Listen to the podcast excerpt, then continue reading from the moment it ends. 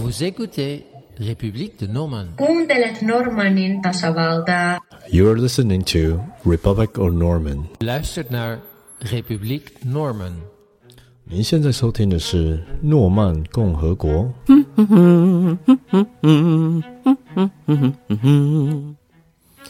各位听众，大家好，我是你们的主持人 Skyler Chen。你们有曾经想过移民吗？还是你们有家人朋友移民的呢？ 今天我们要分享一些移民的故事。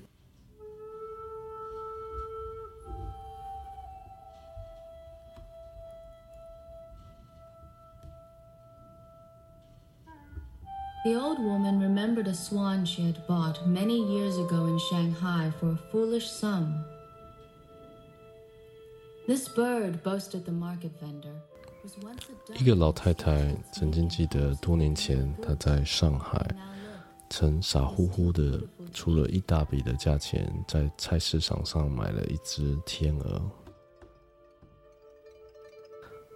这只给小贩吹得天花乱转的家禽，曾像一只丑小鸭一般拼命地伸着脖子，企图能成为一只真正的天鹅。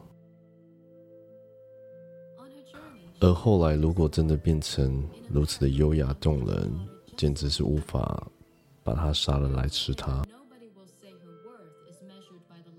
之后这个女人带着她的天鹅离乡背井，越江跨海，直奔美国。在滔滔的海面上，女人跟她的天鹅都伸长了他们的脖子，望着对美国，张望着。到了美国，我会生一个女儿，她会像我一样。但在美国，我的女儿不会因为她的丈夫的关系而屏息度日。到了美国，没有人会歧视她，因为我会让她讲上一口流利的美式英文。在了那边，她会太有自信的，没有办法吞下任何的忧愁。他会领悟我一般苦心。我要让他成为比期望中还好上一百倍的美丽天鹅。在美国的路途上，他轻声的对这只天鹅偶隐私语着。然而，他的脚踏上这块新的土地，移民局就便强令的把他跟天鹅分开。他无奈的挥手着他的手臂，然而只天鹅留给他的只是一根羽毛。随后，他要必须填写一大堆的表格，他已经完全忘记他为什么千里迢迢来到美国。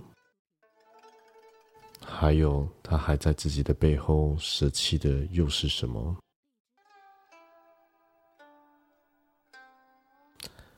现在这个女人已垂垂老哀，她有三个女儿，女儿也长大成人，只会说英文，咽下的只有口口可乐比悲伤还多。好久以来，这位妇人想把这根天鹅羽毛留给女儿，并告诉她说：“这根羽毛看起来似乎普通，可是它是从很远的地方来，然后带了我很多的心意。”年复了一年，他一直期待有一天，他可以用流利的美式英文把这个故事告诉他的女儿。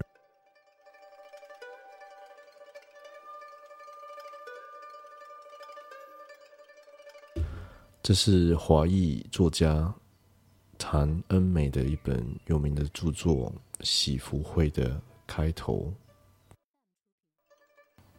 我想想，很多啊、曾经移民过的人，还是住在别的国家过的一些人，都可以啊、看这本书，还是看这部电影，就会很多的不一样的感受啊、所以我们今天要来聊聊嗯，海外华人的移民故事，那我会介绍一些嗯特别历史上的一个一些人物，那他们一些英勇，还有一些特别的呃呃一些成就。许多的专家指出，当人到一个很不习惯的、很不熟悉的环境，他们需要做很多的改变。那特别是呃，人移民到一个新的地方，那到一个新的国家、新的语言、新的文化，你要做很多的不一样的适应。那你也有很多的耐力、很多的学习能力，从头开始。那在这之间，其实有很多成功的故事，也有很多辛苦的故事。那可是我觉得这样子的一种，嗯，在这种艰难的环境里面，你需要去突破，是一种人类一个很特别的特质。西元一八八二年五月六号，美国总统 Chester Alan Arthur 他签下了美国唯一。对一个特别种族歧视的一个法律，就是排华政策。那这个排华政策一直延续到一九四三年的时候才被解除。那总共六十一年的排华主义。那在这之间，一九零五年，我们的第一代名伶黄柳霜 Anna May Wong 就在。美国加州洛杉矶中城里面出生了。黄柳霜的父母都是第二代美籍华侨，他的祖父母和祖父早就在一八五五年就来到美国定居了，所以黄柳霜他也是算就是第三代的美国华侨了。那他从小就是很喜欢电影。因为他的爸爸妈妈开了一间啊洗衣铺，然后他常常那边帮忙。那在帮忙的时候，他会赚一些小费，然后就利用这些小费呢啊存起来，然后他去看很便宜的电影院的电影票，买了电影票然后去看电影。那看到的他看到这些荧光幕的明星，他就觉得他非常要非常想要在荧光幕上。那我们可能要想想，这这个时代其实。华人他们都是在中国唐人街、中国城，他们一旦离开了唐人街，他们反而是会就不会受保护的。有人如果要歧视他们，要啊做什么事情的话，他们没有办法被保护，所以大多数的华人都会留在啊唐人街。可是小小的刘双，他就觉得他想要。想要为自己做出什么，他想要变成一个演员。可是黄柳霜的家人、父母亲非常的反对，呃，黄柳霜想要变成去呃演艺表演工作这一方面，因为那个年代这样子的一个一，特别是个女性，然后要去做这样子的工作，其实是对家庭来讲是非常的丢脸的事情。那可是这样子感觉，其实也没有阻挡柳霜，他偷偷的趁他爸爸妈妈不知道的时候，他演的第一部电影，在一九一九年叫做《The Red Lantern》。那其实，在这部电影里面，他只是演演饰演一个小配角，可是他演完之后，他就觉得这是他真正想要的工作。终于在他十九岁的时候，黄柳霜获得道克拉斯的神话电影《巴格达窃贼》饰演中一个蒙古女奴的角色机会。虽然没有很多戏份，可是他这个角色吸引了非常多的观众跟影评家的一个看法。那也使得这部电影超过两百万美金的票房成绩。I live at the hotel. I wear lovely clothes. But there is a reason. It was the only way to find out the plan of that butcher. 这个声音是从黄柳霜的一部电影里面接出来的。那你们有空的话可以上网去看看他的电影。其实他的演技真的是非常的好，因为他非常的努力。可是，在这时候的美国，其实，在早就在一八五零年通过反异族通婚的法律，所以其实对黄柳霜来讲，在电影事业上是一种阻碍，因为嗯，很多的电影都是白人主角，那通常啊，黄柳霜需要演的可能就是一些刻板印象的角色，那这些刻板印象的角角色通常。啊，都是配角，他也没有办法演演演到女主角。那有时候他也没有办法在荧幕上跟白人的啊男主角接吻。那更更更可怜的是，在那个时候，很多的一些连中国的电影，就是以中国还是亚洲呃主题做电影的主角里面，全部都是白人来演，他们就。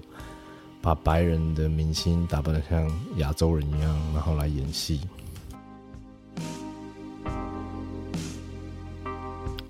那因为排华政策，还有反异族通婚法，对黄柳霜来讲都是很大很多的考验。那也阻碍了他很多的角色的选择。那在这个时候，其实有很多华人。特别是美国的华人也对黄柳霜非常的有见解，因为他们觉得柳霜需要去啊接一些角色，是需要去强化白人对亚洲人的刻板印象，可能就是要演被抛弃的女女女子啊，还是要演啊 Dragon Lady，就是一个非常坏的一个亚洲的一个。女权的一个人，那这些事情其实对黄柳霜来讲，她完全是被夹在中间。嗯，有些是有些角色，他如果不推掉的话，他就没有角色可以演；那如果他接受的话，反而被自己的同胞啊唾弃。我在我的种族和我的祖国美国之间。无所适从，一直到了一九二九年，黄柳霜真的是厌倦了在好莱坞要接一些一样的角色，那他就决心的离开了好莱坞，去了欧洲。那一到欧洲的时候，他就得到很多的机会，去演了不一样的电影，然后也不一样的角色。那这些影评也给他非常好的呃评价。那很多的时候，他们根本也不会提到他的美国美籍的身份了，他们只提到他中国的血统。那在维也纳的时候，他可以讲流利的德文，然后在歌剧里面《春池》里面演一个很好的角色。那一个意大利家的。啊，评论家有写到，柳霜完全的掌控观众的情绪，然后把这一本本来不是这么呃木著的一个悲剧，因为他的表现呈现的动人，然后他也有完成很高难度的德国台词的部分。最让人黄柳霜难过的一件事情，可能是在一九三五年赛珍珠的一本原著《The Good Earth》大地要拍成电影，那黄柳霜很积极的要变成女主角，可是他们反而是选择一个德国的女演员路易斯雷娜担任这个黄皮肤的角色，那让。黄柳霜非常非常非常的失望，那历年他就决定去中国旅行，然后也去去了上海。到了中国，他还有去学习中文，还有中文文化，那也认识了梅兰芳，然后跟梅兰芳学习京剧。只是之后到了黄柳霜的啊老年。并没有过得非常的好，因为他，嗯，可能就也没有那么多机会可以演出一些演一些这些作品。那之后他也没有结婚，那嗯，不幸的，在一九六一年，他享年五十六岁，他就这样过世了。那其实这几年来，一直嗯，黄柳霜一直没有没有让很多人去记得。那一直到嗯，差不多过去的十年来，嗯，美国还有美国的华人，把正式的把他列为一个一个研究的一个对象。那也重新的去评价他的演艺事业，嗯，让然后他的故事也让人家非常的寻味。那有时候我想想，已经过了一百多年了。那其实你我们看看好莱坞的电影，其实华人的啊角色跟明星，其实又还是真的是少之又少，还是连手指都可以选数的出来。那其实这些这几年也都是也没有什么改变，非常的可惜。那我也们我们也希望，因为有好好研究黄柳霜这样子的一个一个人，他的故事，可以让我们更容易了解华人在美国的辛苦的故事，那大时代的啊一些不公平的。一一些事情，那我们可以去好好的思考，然后好好的去改变。那我们对这位一代名伶黄柳霜致敬。I have important information for you. Oh, I see doubt in all your faces. I see the thought in your eyes that I'm a traitor. Somehow I cannot blame you.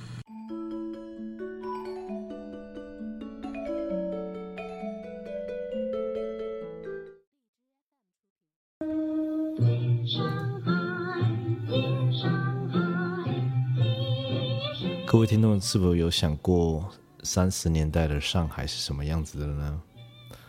就像这首有名的歌《夜上海》一样，我们就把接下来的焦点放在于上海。我们接下来讲另外一个故事，是一个完全不一样的移民的故事，是讲有一个美国的女生移民到中国的故事。她的名字叫做林美丽，英文的名字是 Emily Hunt。林美丽她是在一九零五年出生于美国中部圣路易斯州。一九二八年，她就在纽约教书，然后同一时间，她也被一个很有名的纽约的杂志《纽约客》啊特约一个创稿人。一九三零年代，那刚好是美国所呃第一次遇到一个经济非常不好的一个经济危机，在那个时候，他就决定离开了纽约，他搭了船去了上海，那在上海就住了下来。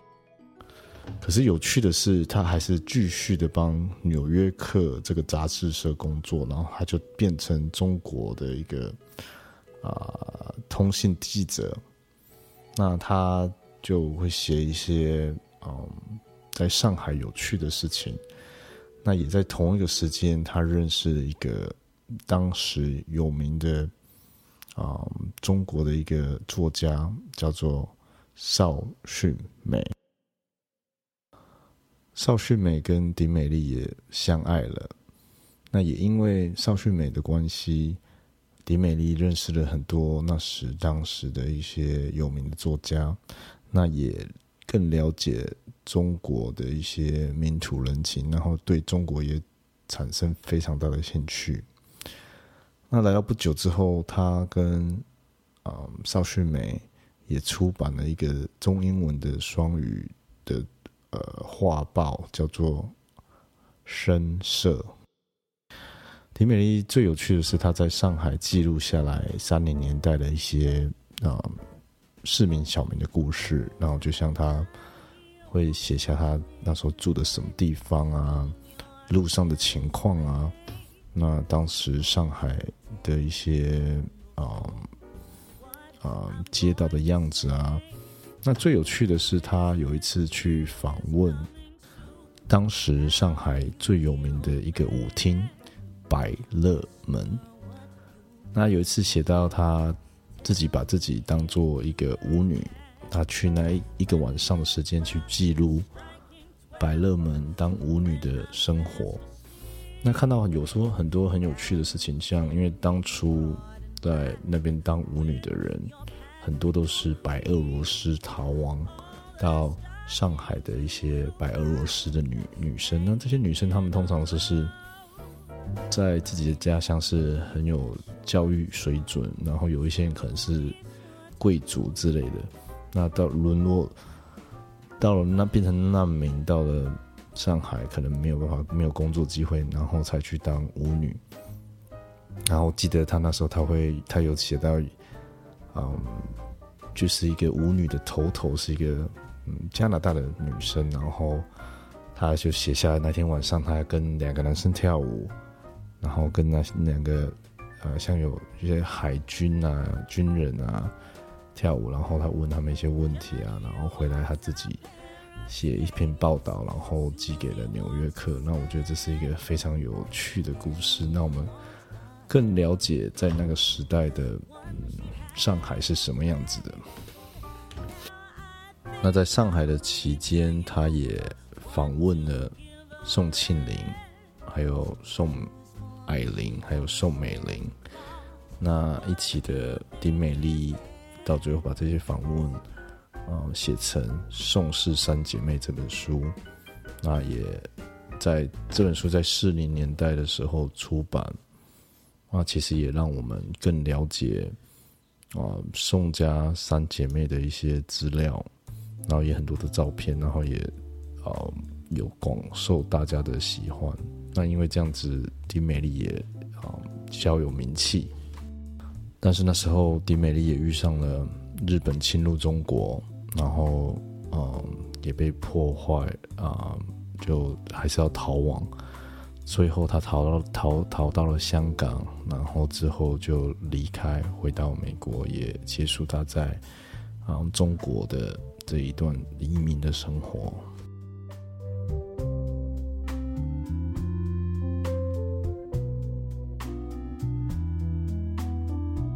移民到新的地方，真的有很多的挑战。那也需要很多的耐力跟毅力，那也有很多酸甜苦辣的故事，然后当然也是有成功励志的故事。谢谢各位听众今天收听我们的故事。